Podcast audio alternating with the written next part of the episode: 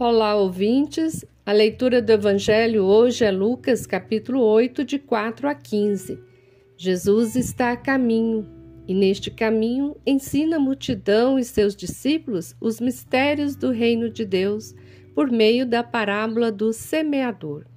Esta parábola aponta para as pessoas que acolhem ou não o Evangelho e também para as que semeiam o Evangelho, pois a parábola do semeador está no contexto em que Jesus sai em missão, em peregrinação por vários caminhos.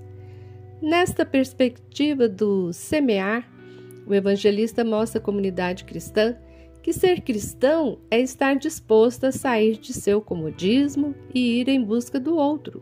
O semeador saiu e o fez em vários caminhos, vários contextos de vida. Padre Antônio Vieira, jesuíta do século XVII, no livro Sermões, faz uma análise desta parábola na perspectiva do semeador.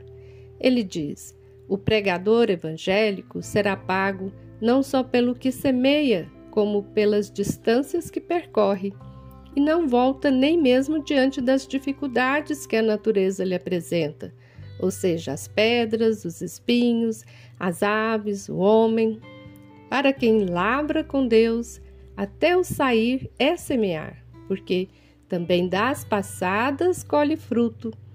A parábola provoca todos nós, enquanto igreja, a não ficarmos acomodados e circunscritos nas sacristias, mas que sejamos igrejas em saída, em busca das periferias existenciais, como diz o Papa Francisco estar disposta a enfrentar as intempéries da vida, bem como aprender com o outro os mistérios do reino. Importante lembrar que, no contexto literário de, do evangelista Lucas, muitos e muitas aderiram e seguiram Jesus.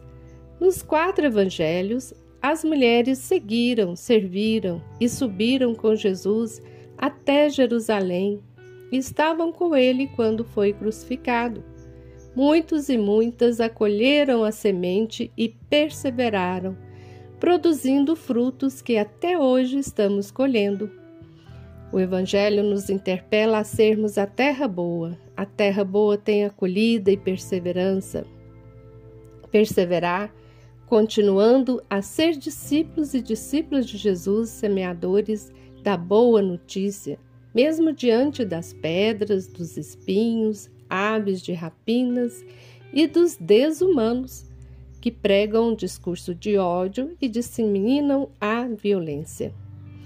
Neste contexto de luta e resistência contra a lei do marco temporal que pretende usurpar as terras indígenas, a parábola do semeador ensinada por Jesus está a nos provocar a sermos terra boa, acolher a semente do Evangelho e frutificar. Ou seja, assim como Jesus esteve junto às pessoas mais vulneráveis da sociedade do seu tempo, devemos nós também imitá-lo. A terra boa produz frutos, frutos de justiça e paz. Portanto, estamos aqui para dar voz e visibilidade aos irmãos e irmãs indígenas que perseveraram na luta por justiça estão colhendo seus frutos de vitória junto ao STF, ao Supremo Tribunal Federal. Viva a esperança! Viva a perseverança!